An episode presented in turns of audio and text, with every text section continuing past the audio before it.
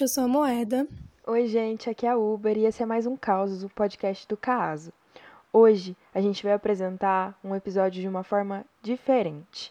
Esse episódio ele é constituído por vozes, vozes de cidades diferentes, vozes que quiseram contribuir e que de alguma forma querem dar a mão para você. Hoje a gente vai falar de cidades, de se sentir bem dentro da cidade, de querer andar nas ruas, ocupar e viver a cidade. Esse episódio é um convite para você, para você repensar as maneiras que você vive, onde você vive e se você vive a sua cidade. Governador Valadares, Minas Gerais. Salvador, Bahia. Caieiras. Ribeirão Preto. Franco da Rocha. São Sebastião do Paraíso, Minas Gerais. Uberaba de Minas Gerais. Goiânia. Diadema, São Paulo, região metropolitana. Capitinga, em Minas Gerais. Limeira, Fortaleza. Vitória. Eu venho lá da favela de Osasco. Belo Horizonte. Favela da Rocinha. Resido em Araraquara, São Paulo. Rio de Janeiro.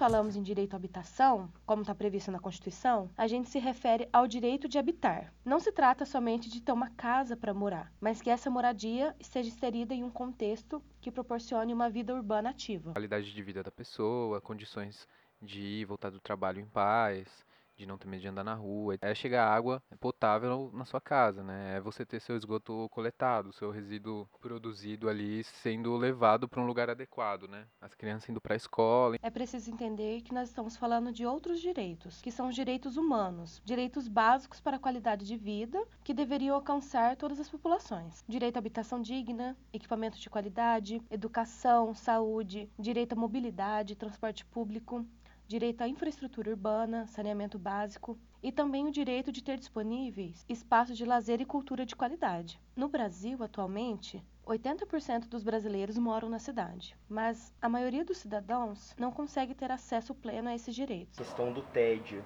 do ócio, de não ter nada para fazer lá, e como isso é uma forma de dominação também. Isso daí é, faz toda parte desse teatro aí, né, mano? Não deixa de ser mais uma corda ali que que tá para enforcar nosso pescoço, né, mano? Falta de espaço pra gente desenvolver uma cultura é a mesma coisa que você põe a ditadura na cara do pessoal, assim, ó, vocês não podem fazer isso, censura. O braço da opressão exposto ali, que os caras é... Deixa pra lá, vamos ver o que acontece se eles ficar sozinhos ali, ignorados e tal. Será que eles vão falar alguma coisa? Será que eles vão fazer alguma coisa? Fita de acesso à informação também, que se relaciona com isso, tá ligado? É, não tem espaços culturais dessa fita do TED, uhum. esse é forçado primeiro ou a, sei lá, dar rolês não culturais, um rolê com drogas, ah, assim, ah, um bagulho que é imposto também, né? Ou ficar em casa assistindo TV, tá ligado?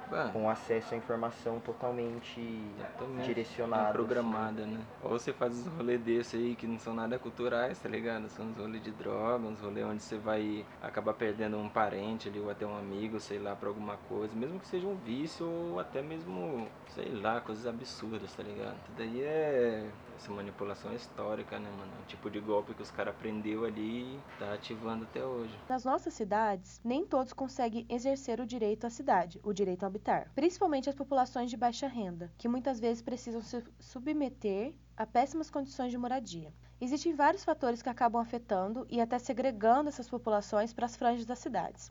Um deles é a falta de planejamento, ou um planejamento que seja instrumento de promoção e combate da desigualdade, e o outro ainda o mercado imobiliário. E quando esses dois fatores se relacionam, se acentua ainda mais a desigualdade social e ambiental. Se pegarmos a definição de cidades e comunidades sustentáveis, que conta na nova agenda urbana, preconiza que as cidades devam ser ambientes economicamente viáveis, socialmente justos e ambientalmente corretos, com locais inclusivos, seguros e sustentáveis. Ou seja, uma cidade sustentável é uma cidade justa e democrática. Pensando nisso, a gente decidiu perguntar para as pessoas se elas acham que vivem em uma cidade democrática. As nossas cidades não são democráticas. A cidade é exatamente o espaço que permite em que a gente reivindique esse espaço democrático, né?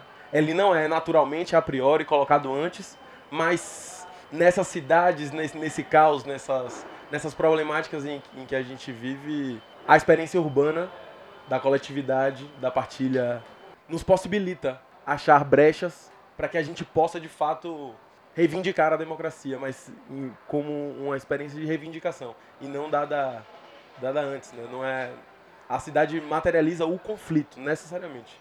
E o conflito, por assim dizer, a gente pode entender o conflito como a democracia, né? A democracia como o dizer que esse conflito está colocado. Eu acho que a todo momento as nossas experiências nos dizem as experiências hegemônicas, dominantes, é, tentam privar a gente dessa experiência, mas a própria Constituição, enquanto sujeitos, rema um pouco nessa contracorrente. Você, você tem que pensar no que é democracia, né, para responder essa pergunta, né? Acho que no Brasil a gente tem uma tradição muito antidemocrática, assim. Nunca foi um país com uma democracia muito forte, né? Então a gente está vendo isso hoje, inclusive, né? Teve um golpe no nosso país em 2016, uma eleição que precisou fazer prender criar um preso político para o Bolsonaro ganhar, né? no caso a prisão política do Lula. Isso é um ataque claro à democracia também. É, só para dar alguns exemplos gerais, né? Mas eu vou chegar no, na pergunta. Mas enfim, a gente está num país onde a democracia não é respeitada. Então isso afeta também quando a gente pensa na democracia dentro das cidades e dos espaços menores, né? Então, o que, que a gente pensa, né, quando a gente diz uma cidade democrática? Uma cidade onde todos possam ter direito a participar das decisões políticas da cidade, uma cidade onde todos possam ter direito a acessar os diversos recursos que a cidade tem, né? E se você for pensar nisso, é, essa cidade não é democrática, né? Mas eu não diria que isso é uma característica tão específica da minha cidade, assim. Eu acho que isso é uma característica geral das cidades do Brasil, né? A gente não tem um incentivo à participação política no nosso país, a gente não tem incentivo à criação de debates sobre política e, não, e também não tem uma vontade por parte do poder público né, em democratizar o acesso às nossas, aos recursos da nossa cidade, enfim, das cidades em geral. Uh, então você vê que uh, você tem bairros onde as pessoas ficam excluídas, não conseguem, o governo não se preocupa em levar até elas os recursos como educação, saúde né, e cultura. Essa cidade ela é voltada para os interesses dos mais ricos, para os interesses do mercado imobiliário. Então, mesmo as, é, a produção de habitação e os, os equipamentos públicos que são colocados, eles geralmente são feitos de má qualidade. As habitações são pequenas, não atendem à demanda da população. E assim, a gente não, na verdade, a gente não tem o problema da habitação. A gente tem habitação para todo mundo, ela só não é dada para todo mundo. Acho que ela não funciona assim. Ela tem N crivos, valor monetário, de raça, de gênero, que vão impedir que essa cidade se coloque de uma forma democrática. É que a cidade ela é feita de várias camadas, né? Várias coisas organizam esse espaço que a gente vive e convive, assim. E tem o autor, o David Harvey, é, que na verdade ele pega essa ideia do Lefebvre, que é quem discute direito à cidade. E ele vai falar do valor de troca e do valor de uso, assim. Então, ele dá o exemplo da habitação. É, por exemplo, o valor de uso de uma casa seria o fato dela ser moradia, dela ser, enfim, como ela é usada. E isso, enfim, tem várias várias opções. E o valor de troca seria o preço dela no mercado, assim. E o que ele vai discutir que cada vez mais o valor de troca, o quanto ela vale financeiramente, está cada vez mais. É, ganha mais importância que o próprio valor de uso. E a gente vê isso na cidade, assim. Então, locais que servem de, de moradia e de com N outras funções, isso não é a questão principal, assim. A questão principal é o quanto ele. quanto de dinheiro dá para tirar daquele, daquele espaço. E é isso, a cidade, a terra que é ocupada, ela é lida dessa forma. Então, os lugares têm preço, os lugares com cada vez mais infraestrutura e em outras questões têm preços diferentes. E as pessoas acessam isso conforme elas podem ou não aumento do aluguel nas áreas centrais, tá ligado? Uhum. E que já começa a acontecer até, tipo, e mesmo assim, daí você vai ver no Araci, tem algumas partes também que são mais caras e começa a acontecer a mesma coisa, tá ligado? Não, é só você passar na rua de São Carlos ou de qualquer cidade que você vai ver que tem um monte de morador de rua, porque isso constitui a própria base no capitalismo enquanto exército industrial de reserva, né? As coisas terem um valor monetário tem mais significado do que elas terem um valor cultural e de, de habitação de tudo isso. Eu acho que isso começa a dar indícios na discussão para que ela serve e para quem. É, não são as pessoas que estão sofrendo é, de expulsão dos espaços de qualidade, não é para elas que está funcionando. Mas isso acontece porque está funcionando para alguém. Favelas clássicas que a gente vê, sei lá, no Rio, por exemplo, que é uma super ocupação, não tem um espaço livre Pô, isso é tirar o lazer da cidade, sabe? Precisa desses espaços de praça, precisa desses espaços, enfim, de cultura, de lazer. Uhum. Eu acho que é muito simples a gente olhar o quanto a gente anula todos os elementos naturais da nossa vivência diária.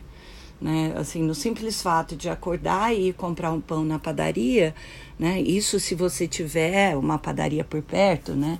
E se aquela artificialização da vida feita e, e, e ditada pelas leis, né? Principalmente as leis de zoneamento, de zoneamento urbano, que estabelece que um um bairro ele é totalmente residencial e, portanto, proibido de ter uma padaria, um açougue, um pequeno supermercado, uma pequena livraria, né? Esses elementos que compõem a nossa vida diária. É que isso, não quero conviver entre os meus.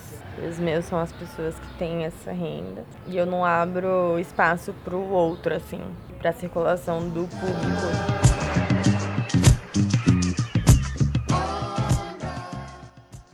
Marielle Franco, mulher, negra, socióloga, política, defensora dos direitos humanos, do direito de habitar, do direito à segurança, do direito à infraestrutura da comunidade. Marielle Franco, assassinada a tiros em 2018. Dados de 2019 do IBGE mostram que mulheres negras formam o maior grupo da população brasileira, correspondendo a 28% dessa população seguida por homens negros, mulheres brancas e, por último, homens brancos, ocupando 20% dessa população. No seu dia a dia, onde estão as mulheres negras? Quais espaços elas ocupam e quais cargos? É muito comum também, dependendo de onde você. de qual é a sua classe social aqui no Rio de Janeiro, a sua única relação com pessoas negras na sua vida vão ser relações trabalhistas, sabe? vai ser a mulher que trabalha na sua casa. E é isso, onde estão as mulheres negras? Elas estão nas favelas morando, elas estão na, na periferia morando lá.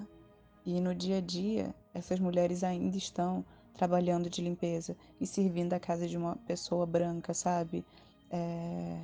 Eu fico tão feliz ao ver pessoas negras e mulheres negras, principalmente, entrando na faculdade, sabendo que elas não vão, o único caminho possível para elas não é servir a casa de alguém, que a gente sabe que essa é a maior parte.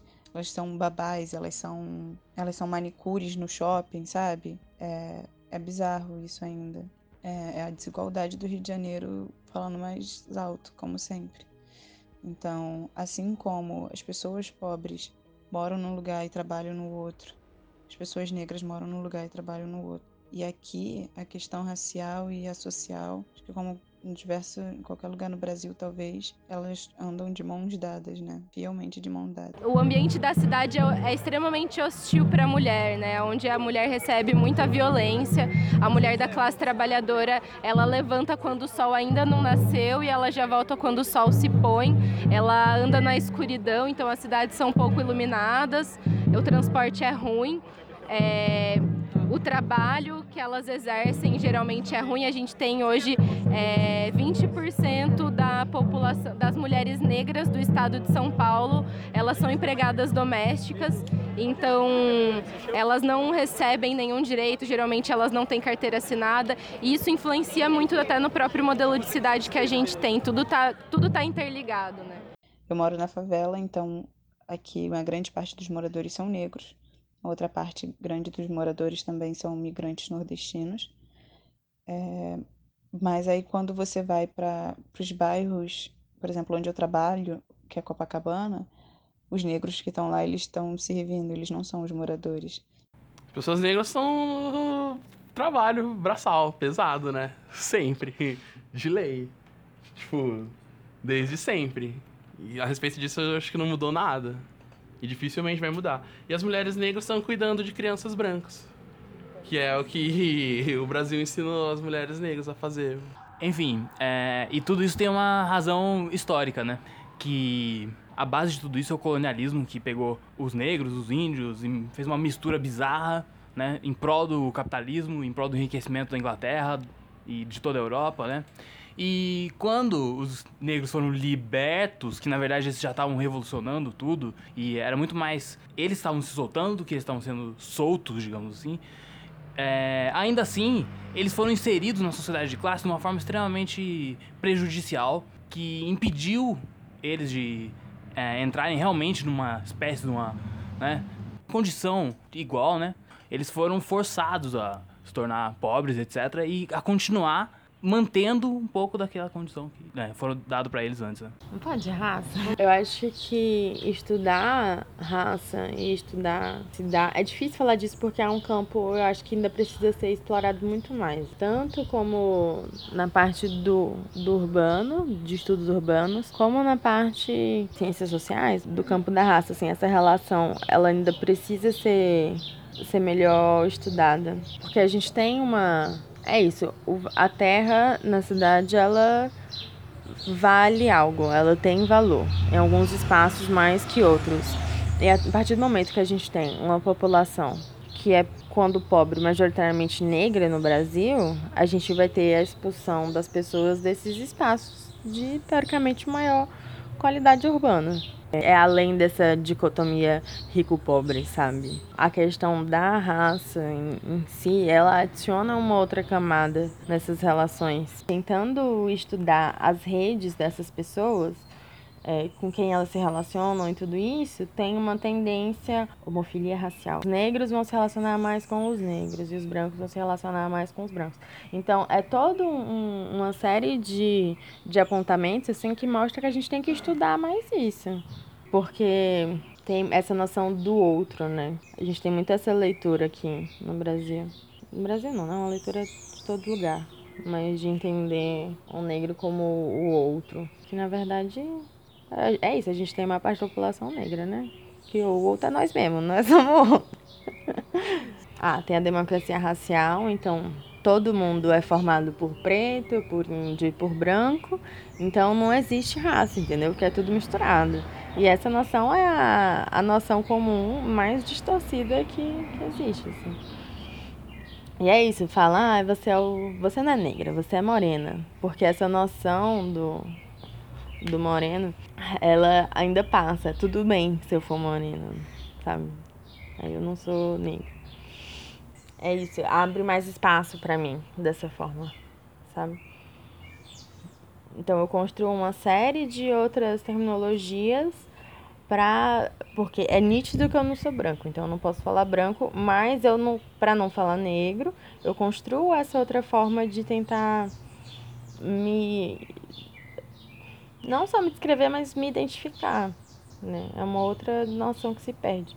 Porra, se não tem estudo de raça e de cidade suficientes para explicar, assim, de mulheres negras, acho que é mais aí. é isso, eu acho que é um campo que precisa ser melhor trabalhado, assim. De acordo com os dados do Fórum da Segurança Pública, no ano passado, 536 mulheres foram agredidas por hora no Brasil. Nós temos a quinta maior taxa de feminicídio no planeta. De acordo com dados fornecidos pelo Ministério da Saúde, os casos notificados de violência contra a mulher com arma de fogo quadruplicaram de 2009 para cá.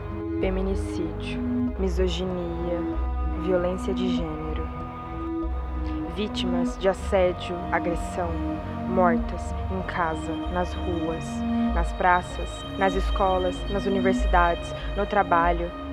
Mulheres, vocês se sentem seguras? Acredito que não e vejo muito isso perto. Vejo minhas amigas, vejo as pessoas que eu trabalho, vejo minha mãe. Uh, não, a gente não tem segurança andando na rua. Eu tenho medo de determinada hora andar na rua. Eu não ando em certos locais por receio.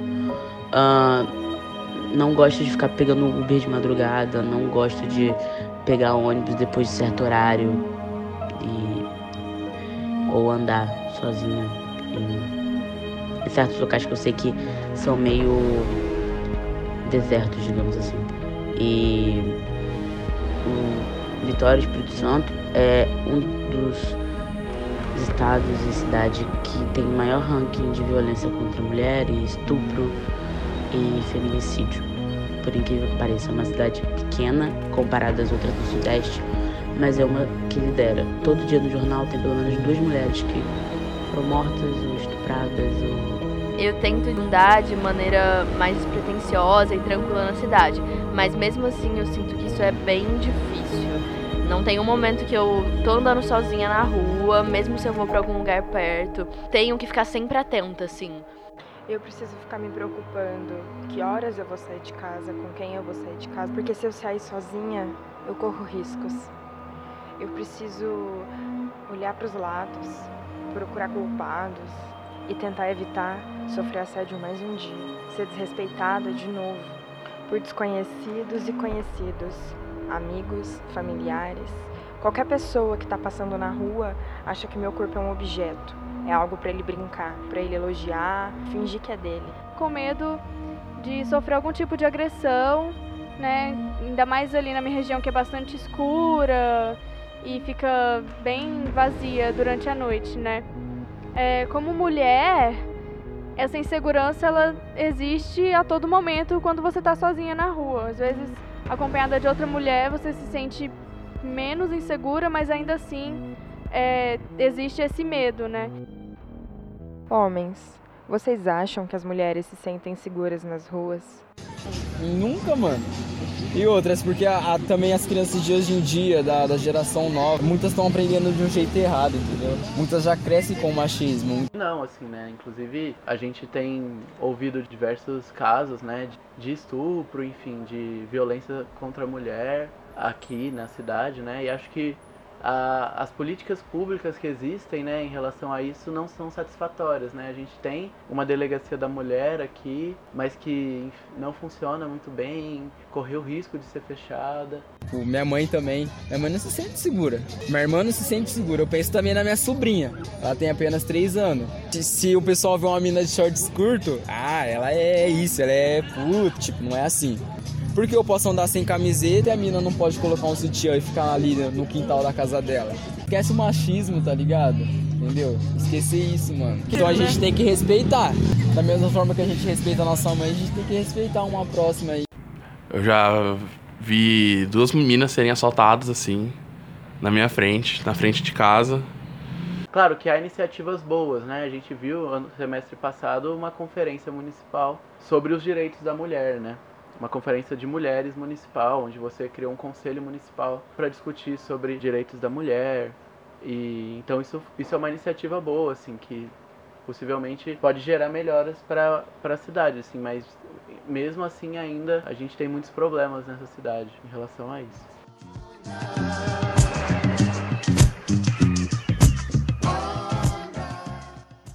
Nos dias 2 e 3 de outubro, ocorreu a greve geral da educação, e o Causos também foi para a rua para saber das pessoas o que elas estavam fazendo lá, por que elas estavam lutando.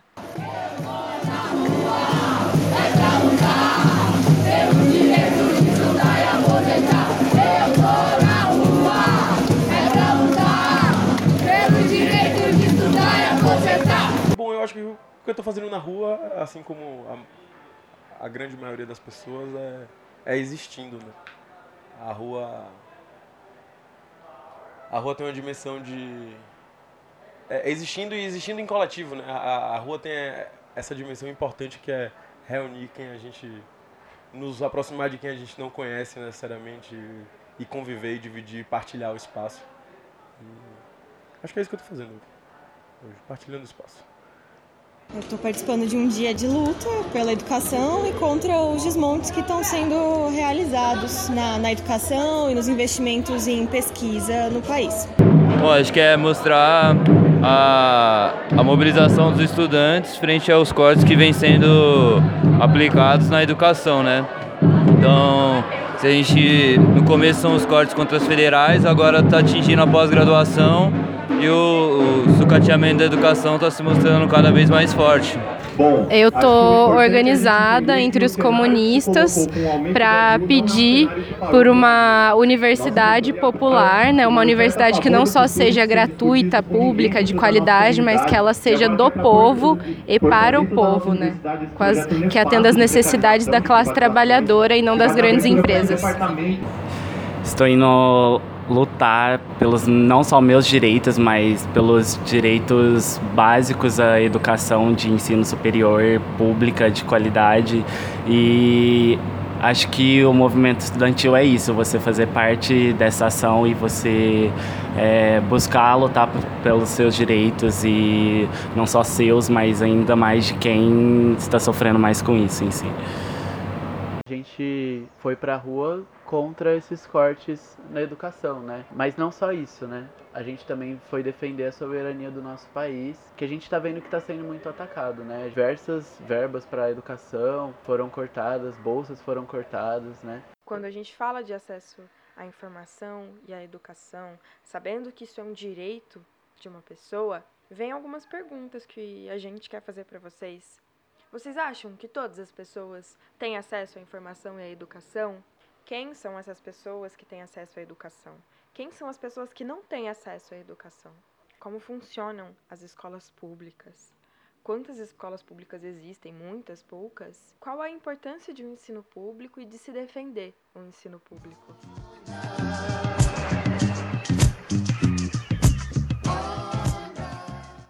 rolês acessíveis, mano. Tipo, tem coisas na universidade, às vezes, que a gente não fica sabendo lá do outro lado, tá entendendo? Uhum. Tem coisas, às vezes, que a gente só aprende quando a gente ou tá por aqui ou tromba um cara firmeza que nem você, tá ligado? Uhum. Essa oh. questão de você ter a informação, mas para uma classe, para outra você já tem uma informação programada. Você já sabe que não, precisa aqui a manipulação, para cá a gente ainda ensina uma coisa ou outra porque eles vão ser a próxima geração. A educação, né? Produz a tecnologia, faz as pessoas do Brasil não precisarem mais importar tecnologia. Quando você corta as verbas de educação, diminui o investimento em ciência e tecnologia, você está querendo colocar o Brasil como um país de terceiro mundo, um país é, agroexportador que nunca vai se desenvolver, né? É, educação acho que é algo um pouco mais amplo do que só ir à escola, né? E, enfim, acho que o molde da escola também influencia no quanto ao de acesso, talvez dê para dizer assim que esses jovens estão tendo, mas acho que parcela dos jo de jovens tem assim acesso à educação, é, cultura, é, informação. A outra parcela, apesar de, de muitas vezes compartilhar das mesmas tecnologias, assim que em geral não não desfruta, né? Tem condições em casa, em condições na vida que que atrapalham a educação, né? Então não tem acesso de verdade, né? Vai na aula, vai conhece, sabe quem é a professora de geografia, mas passa a vida assim sem sem ter realmente educação, né? Algo que algo que muda a vida ou enfim. Então você está diminuindo o acesso às escolas, né? Você diminui a quantidade de verba, você dificulta a construção de novas escolas, você barra Uh, você cria de novo pessoas que. Você aumenta o número de pessoas que têm que sair da escola, né? Essa própria situação econômica em que você coloca o país, né? Você incentiva as crianças a irem trabalhar em vez de estudar, né? Eu tive a sorte de passar pelo médio ainda, tá ligado? Pelo supletivo ali e tal, porque eu vivia nessa, nessa comunhão entre trabalho e, e casa. Trabalho e casa, trabalho e casa. Aí depois escola, tipo, teve que abandonar um tempo. Muito cômodo falar que a escola pública é uma bosta e a escola particular é, é boa. Porque eu acredito que esse modelo de gestão atual de governo quer que as pessoas entendam isso e que gastem seu dinheiro para nas escolas para dar perpetuação nesse sistema neoliberal de, de modelo educacional no, no país. Estudei em escola pública minha vida inteira e vejo uma defasagem imensa no ensino. Eu tenho uma defasagem em várias áreas do conhecimento. Não estava preparado para o vestibular. Tive que correr atrás para, enfim, sanar essa defasagem. E, novamente, eu acredito que a educação pública não é assim por ineficácia do governo, é totalmente estratégico manter uma educação falha, que não é emancipatória, que não instiga o pensamento crítico nos alunos, em contraste com a educação privada, que apesar de eu também achar que ela não é emancipatória, ela é extremamente conteudista. No entanto, os alunos têm sim acesso a conteúdos e a matérias que na escola pública nem é falado ou é falado muito superficialmente. Então, a partir disso, há um contraste muito grande e por isso que a gente vê uma universidade totalmente elitista, totalmente classista, por mais que com essas políticas de cotas esteja abrangendo bastante a, a galera da periferia, a galera marginalizada, no entanto, eu acho que ainda é muito pouco para o que deve ser feito. Além da estrutura do, física dos colégios públicos aqui não serem, não serem boas, é, as salas estão caindo aos pedaços, nem sempre as carteiras têm para todo mundo. A gente vivia constantemente com problema de papel higiênico, isso até na, nas, até na faculdade, sabe? Algumas coisas básicas, assim, é, por conta da, da falta de verba aqui no estado também. Mas, então, além de grandes problemas estruturais, não tem nenhum incentivo ao esporte que não seja futebol, porque nas poucas escolas, que nem todas as escolas têm quadra, e aí nas escolas que tem quadra, essa é a única é um espaço em que dá para você jogar bola apenas, sabe? Não tem outras formas de, de se relacionar com o esporte por uma questão estrutural mesmo, não, não dá ali. É... É, como professora de um cursinho popular, uma professora de matemática, né? O tipo de jovem que chega até a gente é um jovem que não tem uma base matemática bem consolidada, né? Então, você vê uma pessoa de 20 anos, 20 e poucos anos, que não sabe fazer operações básicas com fração, que faz parte da grade de, do ensino fundamental 1. Então, acaba que pra gente que faz esse trabalho, resta um pouco dessa tarefa de tentar consertar pelo menos um pouco né, do dano que fica.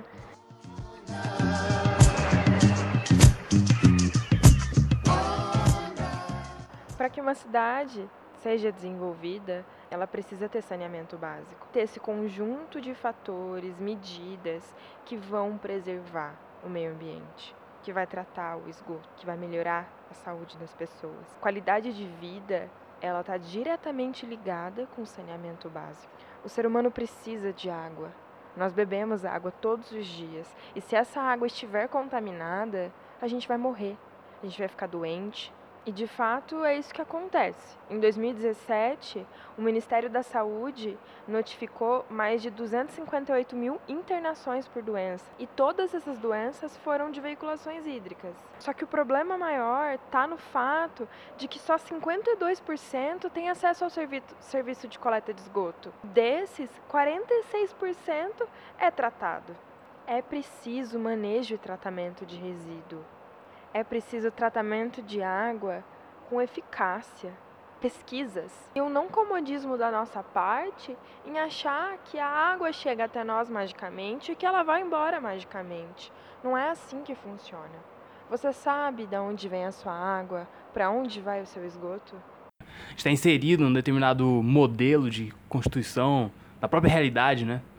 Quase como uma mercadoria no sentido fetichista do Marx, no, na medida que ela esconde as relações e os fluxos que atravessam a nossa vida, etc. Então, eu não sei de onde vem a minha água, eu não sei para onde vai as minhas necessidades, etc.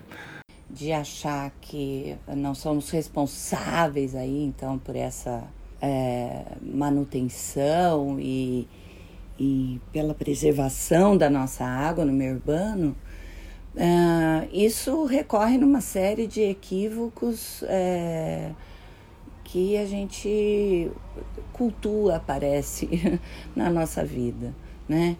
É, digo equívoco porque a gente repete ações e aí essas ações de anulação da natureza, principalmente a hídrica, que é existente aí em nossos solos urbanos.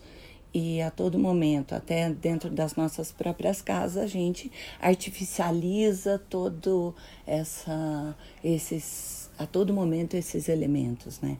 Artificializamos a vida, artificializamos as comidas, artificializamos a água, artificializamos as plantas, né? Equívocos que se sobrepõem, equívocos pois uh, assim nas ações porque uh, nós nos contentamos em beber uma água engarrafada em potes de plásticos que são a todo momento aquecidos e resfriados pelo simples é, fato de, de, de ser transportado. Imagine o quanto esses, essa água ela é resfriada e esquentada pela ação do sol na, no simples deslocamento né, dentro do caminhão é, da onde a água sai engarrafada até onde é o ponto de venda dela, né, onde temos acesso a essa garrafinha d'água. E achamos que estamos preservando o meio ambiente. Né? É, simplesmente porque pegamos esse pote de plástico e vamos colocar lá na lixeira reciclável. E nunca mais a gente vai ver. Quer dizer, somos de novo aquelas pessoas totalmente é, iludidas, né? Pensando que também não somos responsáveis por esse lixo plástico que produzimos e aumentamos em volumes incalculáveis até é, diários. Né? Não temos ideia disso. Então, esse distanciamento e essa ilusão beber a água num pote engarrafado é uma ilusão também de uma vida saudável. Não, eu preciso beber muita água, tá? Mas qual é a qualidade dessa água que está dentro desse pote há dias, meses, sendo esquentada, resfriada, ou, ou seja, é por ilusão, né? Beber água é sim necessário e, e vital, né? a vivência, mas é necessário que a gente tenha então uma outra postura, um outro olhar, né? Um olhar de retorno, de uma volta para essa natureza. Estamos sujeitos então a não ver o espaço natural. E isso é, é o que nos transforma em pessoas, em cidadãos que não levam em consideração o esgotamento do elemento natural pelo simples fato de estar totalmente distanciado é, da, desse, dessa cultura de ver uma árvore, de presenciar o crescimento de uma planta, de entender que as árvores têm seu ciclo, então elas florescem, as folhas caem, né? E aí é, sujam a calçada ou sujam a frente da sua casa, a frente do seu prédio, né?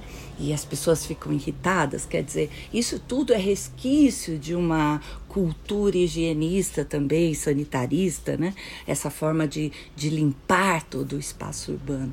Isso é, é, o que nos trouxe até agora dentro dessas consequências é, de, um, de uma não visualização dos rios urbanos, de uma não presença de um espaço naturalizado dentro das cidades, e aí transformando então a vida cotidiana e a nossa vivência social em lugares completamente desprovidos de natureza e da presença da água no meio urbano e social.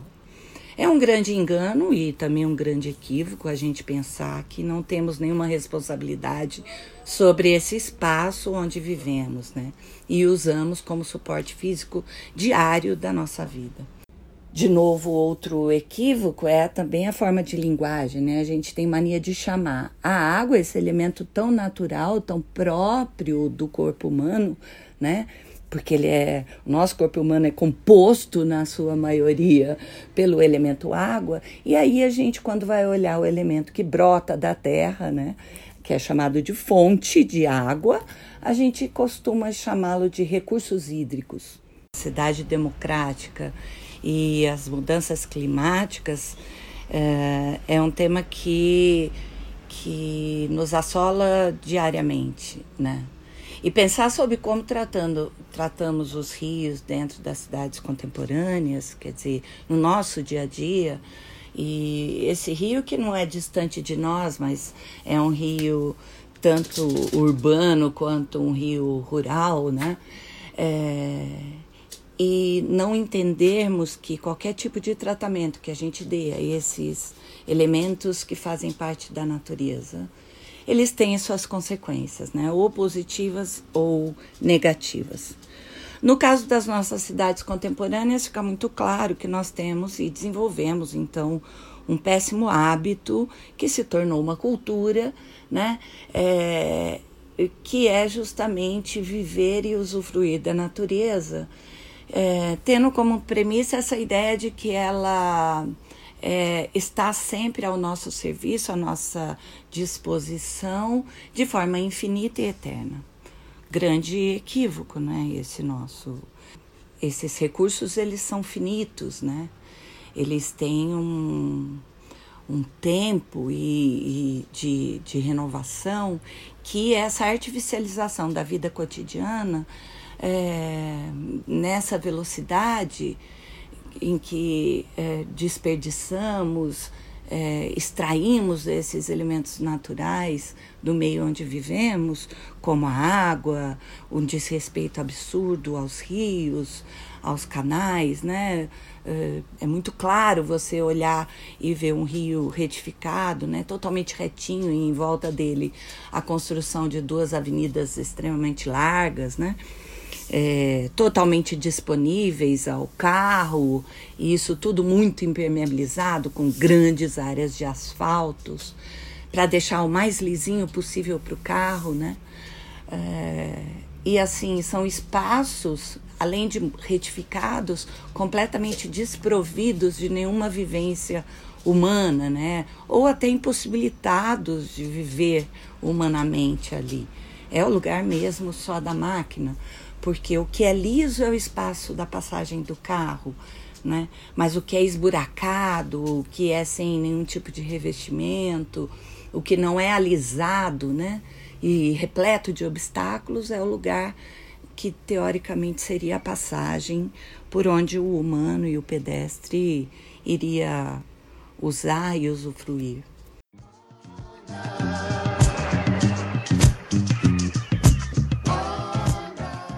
Se você tiver a sorte dentro desse espaço totalmente zoneado, né, estabelecido e regrado né, pelas leis municipais, se tiver a sorte de ter um calçamento é, que te dê conforto mínimo para você ir até a padaria sem cair, né, sem tropeçar num buraco, isso já vai ser de uma sorte absurda. O quanto você acha que a cidade é acessível? O quanto a cidade te limita. Você acha que todas as pessoas têm acesso aos principais lugares da cidade? Dos trajetos que eu faço, eu vou reparando nisso. Eu penso, gente, ia ser impossível passar uma cadeira de rodas aqui. Tem um poste no meio de uma calçada que não tem, sei lá, nem dois metros de largura um desnível gigante. É, São Carlos não é feito para pessoas com deficiência, infelizmente, assim, mas é muito claro isso. Eu sei porque eu tenho uma irmãzinha deficiente, né? E é bem complicado para ela tal. Tipo, e ela ainda depende da gente tal, né? E ainda assim é bem complicado é, mover tal. É que agora ela anda bem, mas quando ela precisava de cadeira de rodas era uma coisa bem né, delicada tal. Enfim, e em relação a essa patologização, é muito interessante porque tudo isso parte de princípios é, relativos a uma certa, uma certa forma da razão, né? Um, um ideal daquilo que é racional, etc, né? Uma certa normatização, digamos assim, é, da cognição mesmo, né? E aí eu acho que esse é o grande problema desse tipo de coisa, que exclui não só os deficientes, mas muitas outras populações múltiplas, né? Humanas e não humanas, inclusive. Ter acesso ao, aos principais lugares da cidade significa conseguir sair de casa, ir para o trabalho, ir para em algum lugar que você consiga se distrair, passear com a família. E assim, eu quase nunca vejo ninguém que com algum tipo de deficiência é, em algum, nesse tipo de atividade, assim, né? Muito, ao meu ver, parece muito difícil, assim, né? E mais complexo do que colocar algumas infraestruturas em lugares específicos, assim, para entrar no banco tem uma, uma passarela lá que a galera consegue entrar. Acho que é muito mais do que isso, né? É, pegar o ônibus, é e se locomover, é ser aceito assim nos e aceito enfim nos lugares da cidade. Então, entrar na universidade, né? Nossa, vejo... Bom, hoje me encontro na condição de cadeirante após um acidente ocorrido em 2013. Desde então, faço parte de uma parcela da sociedade que, segundo estudos realizados no ano de 2010 pelo IBGE, representa 24% da população brasileira. Concomitantemente, há no Brasil aproximadamente 45,6 milhões de pessoas com deficiência. Dentro desse quadro de pessoas com deficiência, faço um paralelo com cidades que oferecem acessibilidade e inclusão a esse grupo. Hoje no país, com um total de 5.570 municípios, apenas cinco são destaques: a capital São Paulo, Rio de Janeiro e Salvador, e os municípios Foz do Iguaçu, no estado do Paraná, e Uberlândia, no estado mineiro.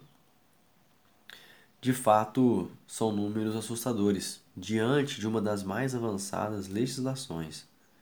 Por mais que esteja previsto na Constituição Federal de 88, na Constituição Estadual, nas leis orgânicas do município e na LBI, Lei Brasileira de Inclusão, ou Estatuto da Pessoa com Deficiência, que prevê garantias e direitos a todas as pessoas com deficiência. Mas, infelizmente, na prática é totalmente ao contrário. E claro que é válido ressaltar que acessibilidade não é só uma questão de ir e vir, é questão de saúde pública, inclusão social, que garante a qualidade de vida às pessoas com deficiência. E Pouso Alegre é exemplo de cidade que não oferece acessibilidade, tanto na área central como também nos bairros. Diante disso, resolvi mudar essa realidade. Após participar de uma audiência pública na Câmara dos Vereadores 2017, cujo tema foi acessibilidade, pude deixar meu pedido de construções de rampas de acesso nas calçadas do grande centro, a fim de garantir a circulação de pessoas com deficiência, pessoas com mobilidade reduzida, idosos e até pais e mães que passeiam com carrinhos de bebê. Além disso, consequentemente, o comércio local recebe um público de pessoas, um público a mais, pois quanto mais acessibilidade, mais pessoas circulando. De certa forma, haverá um retorno financeiro. Pois falar de acessibilidade em Pouso Alegre é preciso destacar dois pontos importantes. O primeiro é que o município foi crescendo sem planejamento. O resultado são ruas e calçadas estreitas. O segundo é em relação ao relevo. A cidade de Pouso Alegre se localiza em uma região montanhosa. Isso, de certa forma, dificulta a implementação de políticas públicas voltadas à acessibilidade em certos pontos da cidade. Porém, mesmo com essas dificuldades, é possível sim intervir de forma técnica e criar soluções para este problema. Partindo do pressuposto de que um dos objetivos aqui é enfatizar o desafio de criar uma sociedade que cumpra suas funções sociais, venho falar sobre o projeto social chamado Acessibilidade em Ação, que criei no ano de 2018, junto com amigos, voluntários e o comércio local. É, esse trabalho tem como objetivo de construir rampas de acesso nas calçadas da área central de Pouso Alegre. E pessoal, o projeto Acessibilidade em Ação funciona da seguinte forma: Primeiro, pedimos autorização aos proprietários dos imóveis, permitindo a construção das rampas, pois Por mais que a calçada seja pública, é responsabilidade do proprietário o cuidado e a manutenção da calçada. E após essa etapa, coletamos as medidas das calçadas para que a arquiteta faça o desenho técnico respeitando as normas da ABNT 9050. Em seguida, arrecadamos os materiais e maquinários necessários através de doações. E por fim, sempre aos domingos, para não atrapalhar o comércio, o pedreiro e demais voluntários executam a obra. E hoje já passamos de mais de 10 rampas construídas.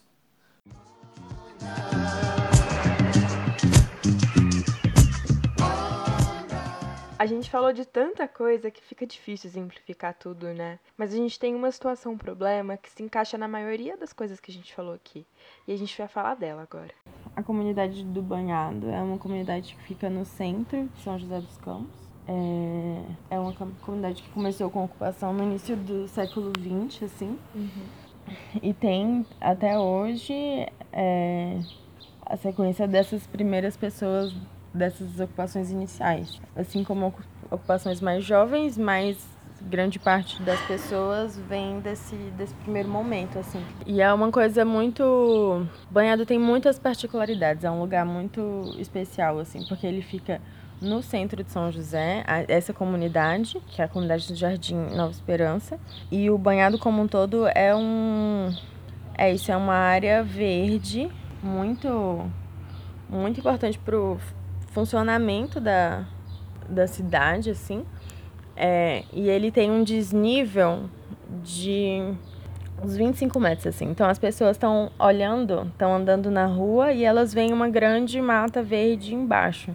E tem todo. Tem até uma dimensão paisagística esse espaço, assim. É, de ter essa paisagem diferente. É quase que uma orla de praia aquilo ali, a forma como ela é tratada.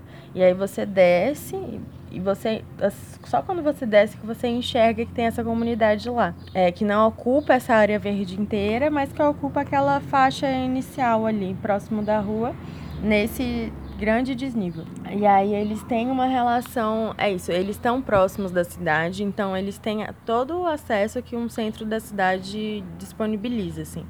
É, eles têm emprego ali perto, eles têm toda a estrutura e o suporte de transporte, de serviço, de equipamento urbano, que é escola, saúde, enfim. É, e aí tem essa população embaixo que tem essa, essa relação muito particular, tanto urbana, por estar nesse espaço tão privilegiado, como uma relação com a natureza muito particular, assim, porque é esse grande espaço verde e eles se relacionam com aquilo. Então, eles têm cultivo, eles têm produção, assim, parte deles, não todos.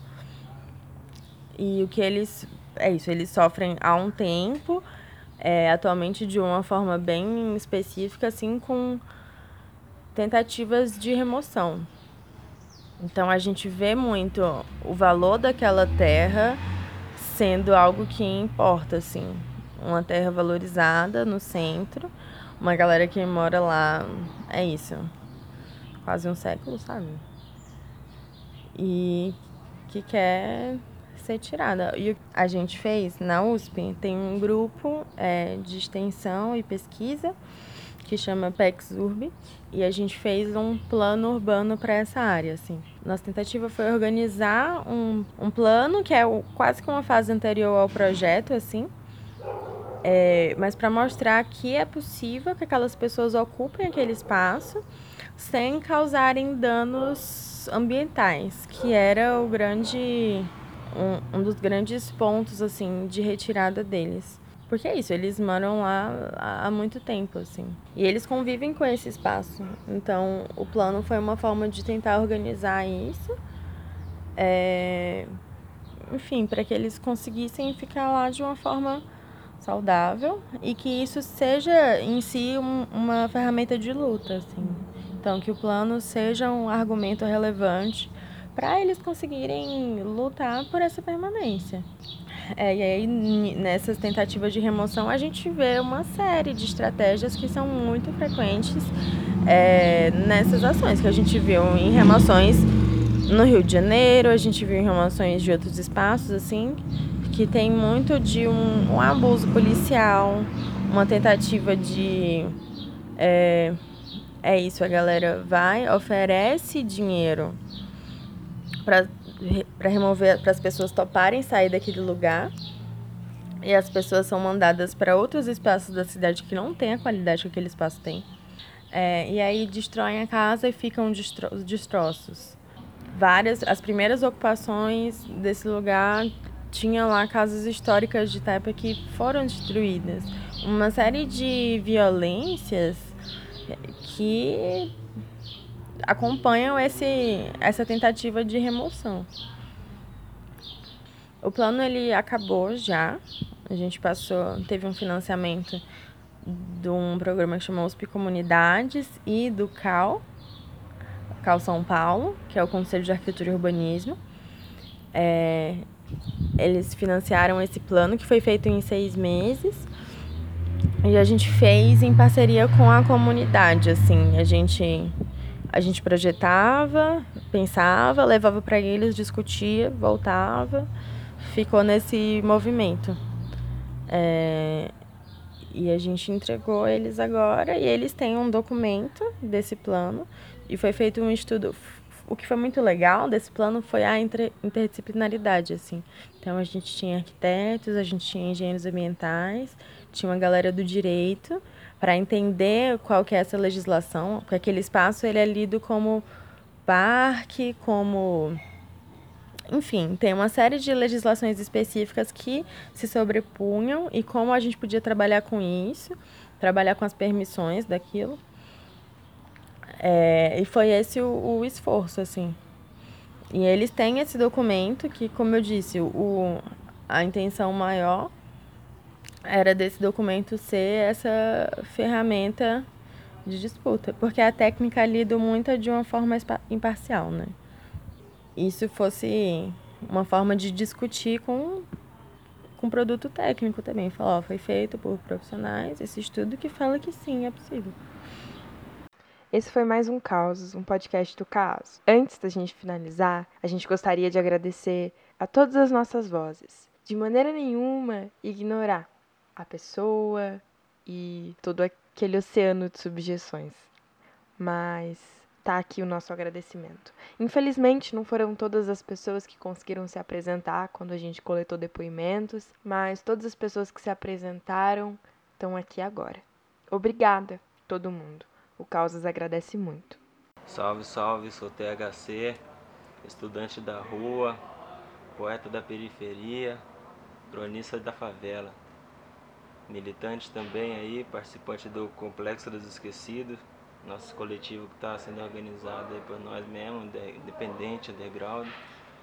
Eu sou a Verônica, sou arquiteta urbanista, professora do Instituto Federal do campus de Presidente Epitácio e atualmente eu sou doutoranda no Instituto de Arquitetura e Urbanismo da USP São Carlos. Salve, eu sou MC Primitivo, sou membro do, de alguns coletivos aí, do coletivo Complexo dos Esquecidos, coletivo Lado Araci e do coletivo Lutar de Sabotagem Cultural. Também sou militante do PCB eu sou Desirê, faço arquitetura na USP, em São Carlos. É... E eu sou de Fortaleza. Nasci e cresci em Fortaleza, que é uma cidade grande, capital do estado, diferente de São Carlos, aqui no interior de São Paulo. Me chamo Fernando Rodrigues, tenho 24 anos, sou nascido e criado no município de Pouso Alegre, região sul de Minas Gerais e estou em meu último período do curso de Ciência Política. Eu sou a Jasmine, sou arquiteto urbanista, atualmente faço pesquisa como mestranda no Instituto de Arquitetura e Urbanismo da USP, de São Carlos. Eu sou Felipe, eu tenho 21 anos, sou estudante de matemática na USP de São Carlos, as pessoas me chamam de Spray. Sou militante do Levante Popular da Juventude e sou presidente do caso da gestão Mova-se 2018-2019. Eu sou de Ribeirão Preto, mas eu moro em São Carlos desde 2016, que é quando eu vim estudar aqui, fazer matemática. gente vai trocar uma ideia aí sobre as atividades culturais, o que, que a gente faz, como a gente ocupa a cidade, coletivo do Complexo dos Esquecidos. Bom, o coletivo surgiu quando surgiu a necessidade da gente abrir a boca, né? Falar o que estava acontecendo no gueto, o que, que estava sendo como descaso para nós e o que estava, sabe, precisando de uma, vamos dizer assim, um espaço cultural, era tipo a voz que estava pedindo isso, né? Um pouco de cultura pro povo da periferia e também mostrar que a gente tem problemas e eles estão ali sendo ignorados e não é o que a gente espera, entendeu? Tipo, esse foi o intuito principal de ter criado o coletivo. Que inclusive foi inspirado no Sabotagem Lutarte. Os caras também é. Os caras é pesado.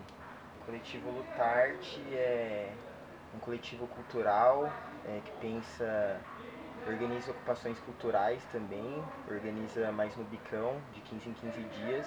A gente faz intervenções culturais, políticas na cidade também, levando, ah, levando posicionamentos da nossa classe que a gente defende, que a gente acha que é importante, levando para a população de uma forma mais artística, né? A gente faz em pontos de ônibus, a gente já fez na rodoviária. Algumas praças algumas praças. Acho que é isso. No caso, o Centro Acadêmico Armando de Salles Oliveira é, é a entidade geral que representa todos os estudantes da USP de São Carlos, né? Uh, independente do curso que você é, se você estuda na USP de São Carlos, o caso é uma entidade que te representa, né? A função do caso é, uh, além de, claro, é, defender o direito dos estudantes frente à prefeitura do campus, frente, frente à reitoria da USP, também fornecer serviços para os estudantes de forma geral, é, ajudar os estudantes que precisarem de algum apoio, defender o direito dos estudantes para fora né, da USP também, né, por exemplo, organizando essas manifestações, mas, e também administrar o colégio CAASO, né, que é um colégio que, de ensino médio e cursinho, que é administrado pelos diretores do CAASO. Né. Nós pertencemos a um grupo de pesquisa e extensão da Cartilha da Cidade, que é um projeto coordenado pelo professor Miguel Buzar.